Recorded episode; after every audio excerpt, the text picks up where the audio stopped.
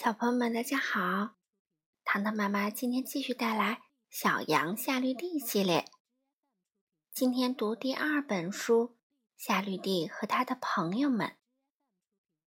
这本书的作者是德国的阿努斯托纳，绘图呢是德国的亨利克威尔森，由詹湛翻译，山东文艺出版社出版。一起来听吧。夏绿蒂一直是一只有点古怪的绵羊，有人叫它“疯丫头”，因为它会时不时的爬到树顶，或者大胆的跳过林间湍急的小溪。有时，它甚至有胆量攀上尖尖的岩石顶端。要知道，那个地方从来也没有羊儿敢上去过。一直以来，当夏绿蒂做出这些出格的事情的时候，那些年老的羊儿们都会发出困惑的或者不耐烦的咩咩叫声。但是，当一天夜里，年老的牧羊人在森林中摔断了腿，大家都束手无策的时候，只有夏绿蒂敢独自冒险，走进危险的山谷去施以援手。自从那一天起啊，年老的羊儿们看见夏绿蒂，就再也不。咩咩的叫唤了，他们的心里呀，甚至对于身边有这样一个疯丫头而感到骄傲呢。不过，当他们看见夏绿蒂有那些稀奇古怪的朋友时，仍然不住的摇头。哎，真弄不明白，他究竟是从哪里找来的这些伙伴啊？比如，有时夏绿蒂会和他的好朋友爱德华。嗯，就是那头大肥猪，玩的兴致盎然。瞧，他正学着爱德华的样子，用蹄子用力的踩踏着黑乎乎的烂泥浆，因为这样才可以溅得到处都是哟。嗯嗯，当那些年老的羊儿们见到这幅情景，不由得大发感慨起来。唉。一只好端端的绵羊，竟然和一头大肥猪混在一起，真是闻所未闻。无论哪里都不可能再看到。不过夏绿蒂可不在乎。又比如，有时夏绿蒂会和他的好朋友库尼贝尔特，嗯，就是那头又高又壮的公牛，玩的津津有味儿。玩什么呢？哦。玩脚顶脚的游戏，比一比谁的力气更大。夏绿蒂最喜欢玩这个游戏了，因为每次都会以他的胜利而告终。每当库尼贝尔特看到夏绿蒂已经使出了吃奶的力气，连身上的卷毛都绷直了，他就说：“哦，我放弃。”“哼，这可不算数。”夏绿蒂呼哧呼哧的喘着粗气说：“你完全没使劲儿。”我已经使劲儿了呀，库尼贝尔特平静地说。“骗人！我看你一点力气也没有，起码很不认真。”夏绿蒂回答。那些年老的羊儿们见到这幅景象，不由得又感叹起来：“哎，一只好端端的绵羊，竟然和一头大公牛混在一起，真是闻所未闻。”不过夏绿蒂可不在乎。还有啊，夏绿蒂有时会和池塘里的好朋友那些鸭子们玩得很痛快。他要么坐在岸边用蹄子啪嗒啪嗒的打水玩闹，要么就学鸭子的样子，把脑袋伸进池水中，看看下面究竟有没有什么好玩的东西。嗯，滋滋滋！当那些年老的羊儿们见到这幅景象，又忍不住发表见解了。哎，一只好端端的绵羊，竟然跳到池塘里和那些鸭子混在一起，真是闻所未闻。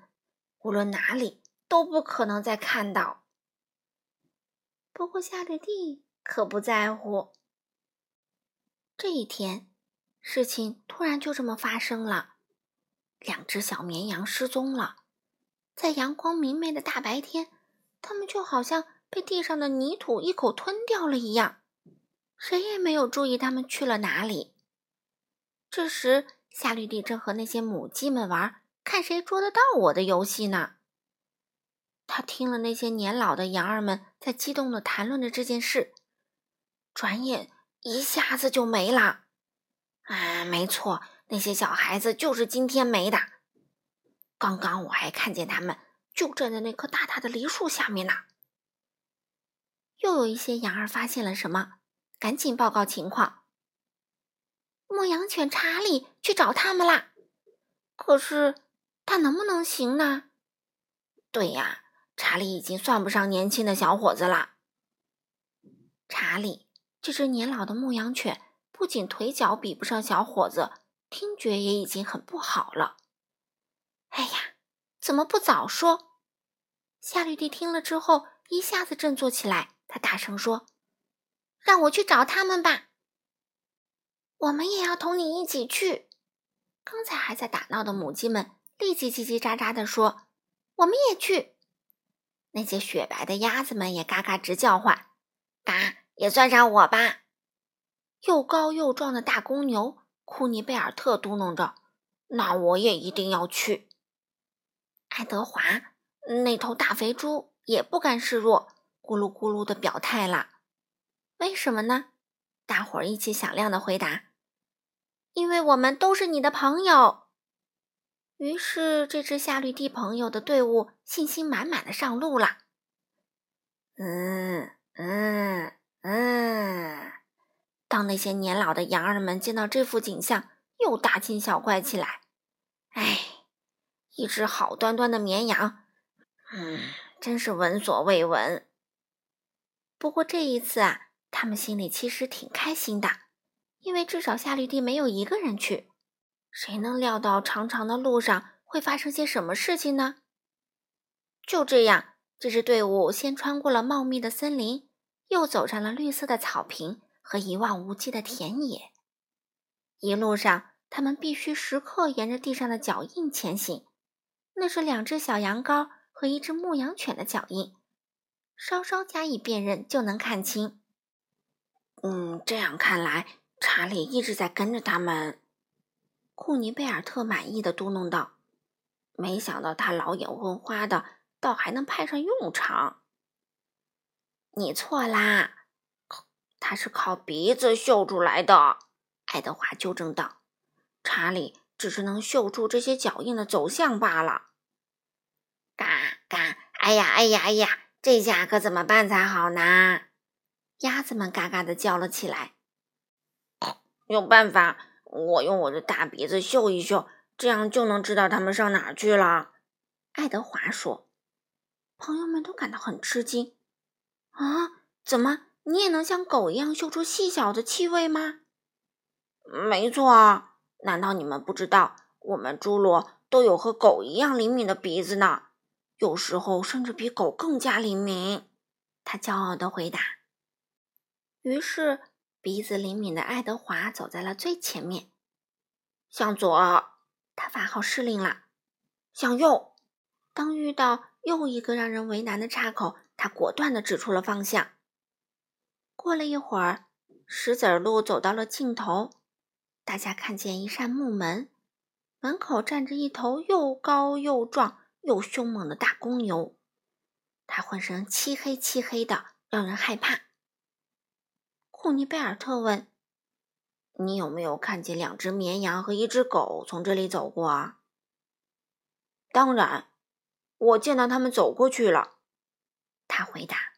“那么，让我们也过去吧。”贝尼库尔特请求说。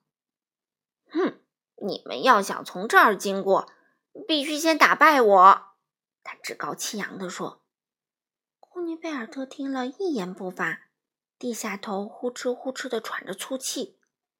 夏绿蒂心想：“咦，这不就是我们常常玩的脚顶脚的游戏吗？比比谁的力气更大。”只见这两个大家伙一下子就顶在了一起。显然，库尼贝尔特略胜一筹。他一使劲儿，就将那头黑公牛顶到了旁边。过了木门，他们来到一片绿油油的草地。夏绿蒂发现，在这里又能看见他们的脚印啦。这些脚印竟然一直延伸到了雪山脚下。原来，两只小羊和牧羊犬查理都上了雪山啊！但是雪山又高又陡，即便在夏天，积雪也不会融化。他们一定就是从这儿上去的。爱德华咕噜咕噜的又发话了。他虽然有很好的嗅觉，但是一到高的地方就头晕。大公牛库尼贝尔特也没法登上去。啊，这回要看我们的啦！母鸡们叽叽喳喳的叫了起来。嘎，我们也没问题。鸭子们立即嘎嘎的回应道。他们齐声叫道：“我们还会飞呢！我们可以飞到很高很高的地方，然后眺望一下他们究竟到了哪里。”果然。正当爱德华和库尼贝尔特觉得头晕目眩的时候，两只小羊羔和牧羊犬查理正好从一块突出的岩石上望见了站得很高的鸭子和母鸡。原来，他们三个都被困在了高高的悬崖上，一时间没办法下来。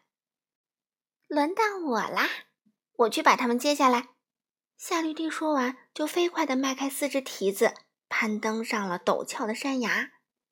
而母鸡和鸭子呢，则在一边为它指点方向。真是不可思议！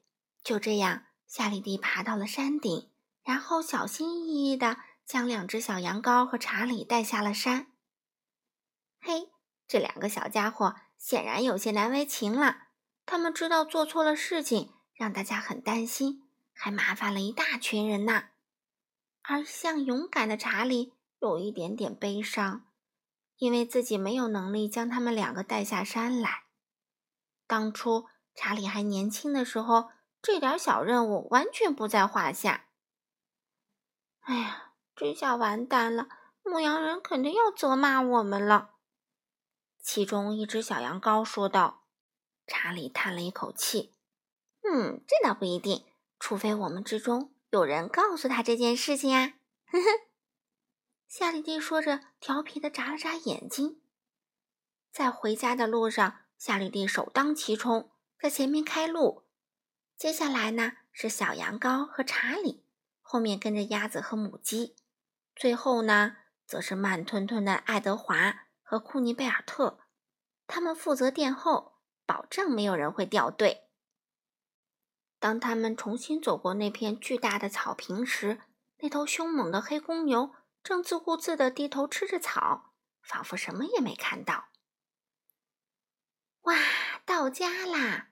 这真是一场欢迎英雄归来的盛会啊！大家欢呼雀跃，每一只羊儿都争先恐后地聚集到了门口，希望第一个迎接归来的英雄们。只有老牧羊人在一个劲儿地纳闷儿：“嗯，为什么今天一个下午？”房子周围和池塘里都是静悄悄的呢，好像和平日里有许多不同呢。看到羊儿们倾巢而出，他感叹道：“哎，真是看不懂这群动物啊！一会儿闹哄哄的，一会儿又安静的没一点声音。这样的情景，多么像过去的孩子们呐！”对了，现在那些年老的羊儿们。是怎么看待夏绿蒂的这群朋友的呢？呃，滋滋。当那些年老的羊儿们再次见到了夏绿蒂与他的朋友们嬉戏玩闹，他们也许会说：“如果他们意气相投，又有什么不可以呢？”夜幕降临了，那两只大胆又鲁莽的小羊羔在月光下津津乐道着这次。远行路上所见到的一切呢？比如白皑的雪山究竟有多高，上面有多么厚的积雪和冰层等等。而其他的小羊羔们正听得如痴如醉，他们不知道外面竟然还有这样一个世界。而当他们把故事都讲完了的时候，那些年老的羊儿们早就已经走开睡觉去了。可是。夏绿蒂上哪去了呢？哦，他一个人跑到了自己最喜欢的睡觉的地方。那是一辆破旧的木车。但是你猜他看见了什么？他看见那些年老的羊儿们已经占据了那个位置，所以，嗯嗯嗯，他一面发出了这样的声音，一面走到了那株高大的梨树下面。这里呀，是他第二个最喜欢睡觉的地点呢。好了，小朋友们，夏绿蒂和他的朋友们，糖糖妈妈就读完啦。下次我们带来第三本书《夏绿蒂和狼》。好了，小朋友们，我们下次再见吧。